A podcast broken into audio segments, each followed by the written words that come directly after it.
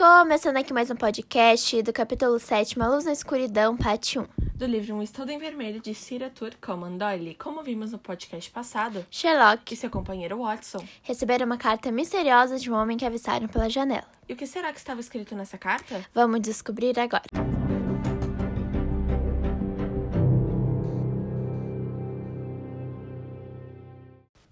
Na carta em que receberam estavam um dos maiores casos em que Sherlock e Watson teriam que resolver. O Mistério dos Jardins Lauriston.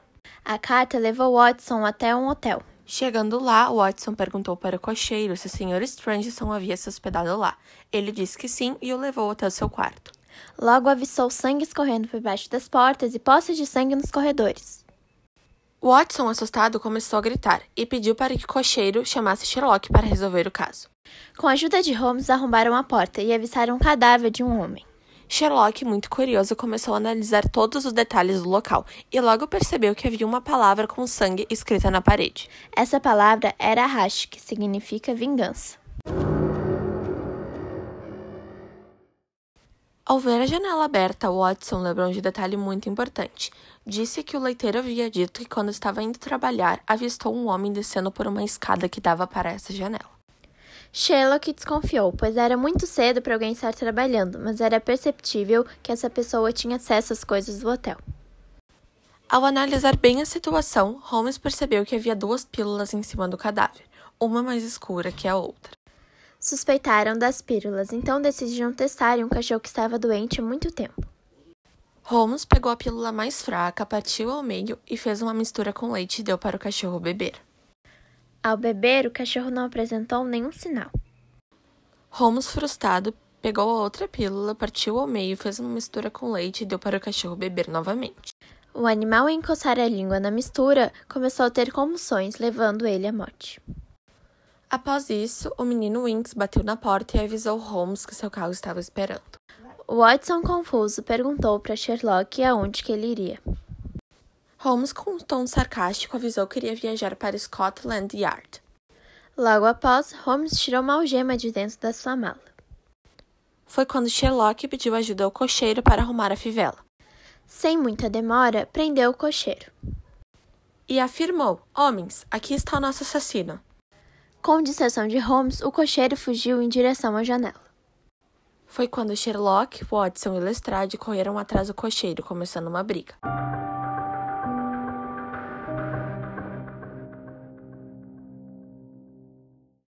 Depois de muita corrida e obstáculos, finalmente conseguiram pegar o cocheiro, amarrando ele em uma cadeira. Sherlock, feliz com a sua vitória, levou o cocheiro até o carro que iria para Scotland Yard.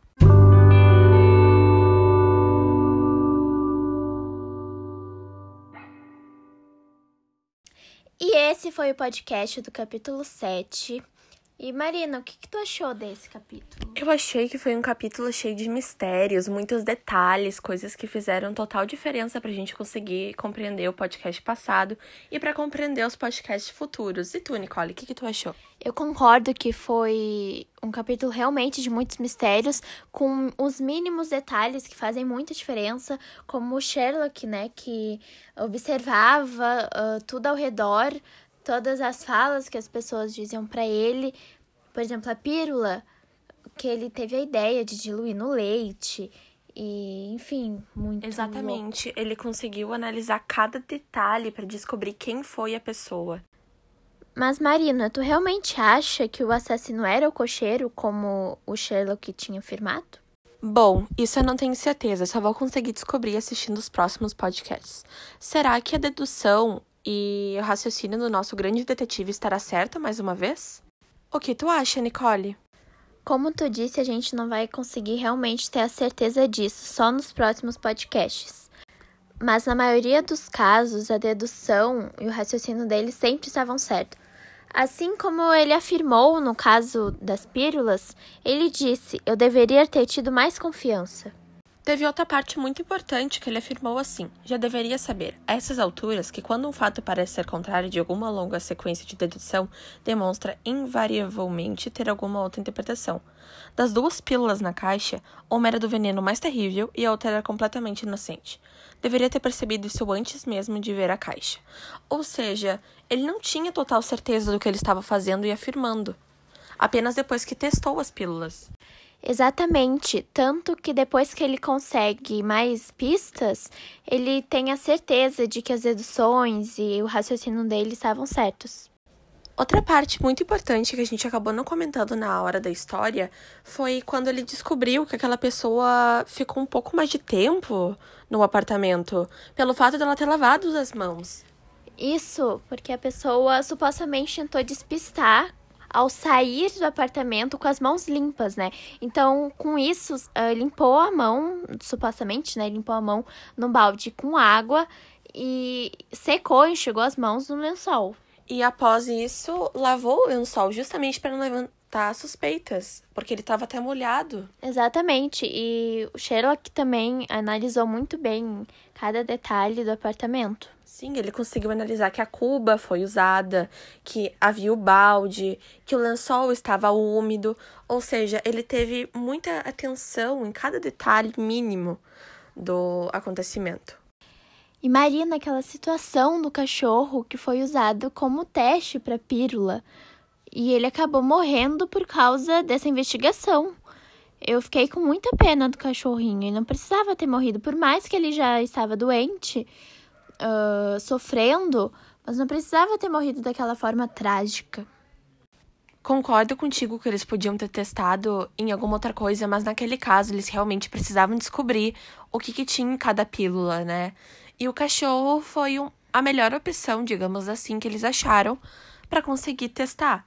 Afinal, ele já estava sofrendo, pobrezinho. Ele já tinha pouco tempo de vida, então foi só uma forma de acelerar e para ele parar de sofrer. E não foi uma forma trágica, como tu disse. Ele apenas tomou a pílula e acabou falecendo, como a eutanásia que a gente. Concordo que ali naquele caso eles realmente precisavam testar. Mas não é que nem eutanásia. Então, que tivessem feito uma eutanásia, tadinho do cachorro. Eutanásia, tu não sente dor. Uma convulsão, só que realmente passa, vai saber. Mas ele convulsionou ao beber aquela mistura com a pílula. Deve ter sido horrível pro cachorrinho. Nesse caso, agora que tu comentou da convulsão que o cachorrinho teve, realmente concordo que de ele deve ter sofrido. Mas pensa em toda dor e sofrimento que ele já tinha so uh, já estava sofrendo durante a vida dele. Então, ele sofreu naquele momento e acabou. Tudo acabou naquele momento ali. Ele morreu. E, e afinal, se eles não tivessem feito esse experimento com o cachorro, o Sherlock não teria descoberto que foi a pílula que matou o homem. Mas trocando de assunto, por que que tu acha que o Sherlock estava indo para Scotland?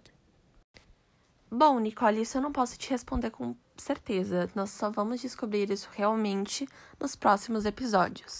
E o sangue escorrendo pela porta, poças de sangue nos corredores, o cadáver encontrado dentro do apartamento, a palavra racha escrita de sangue, o homem descendo pelas escadas à janela, o cocheiro que fugiu, o Sherlock que foi testar as pílulas, uma que era envenenada, a outra completamente inocente. E a morte do cachorrinho, o cocheiro que fugiu, e o Sherlock que afirmou com toda certeza que o cocheiro era o assassino e simplesmente o levou para Scotland Yard. O que, que tu acha disso? O que eu acho de tudo isso? Eu acho um grande mistério, como a gente comentou. Ah, nada é 100% certo.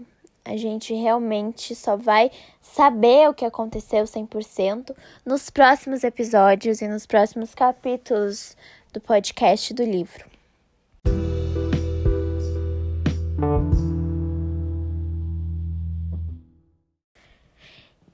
Então, esse foi o podcast do capítulo 7, Uma Luz na Escuridão. Do livro Um Estudo em Vermelho. E será que o cocheiro realmente era o assassino? Para descobrir, continue nos acompanhando e assistindo os próximos podcasts dos outros capítulos. Até, Até o, próximo, próximo capítulo. capítulo.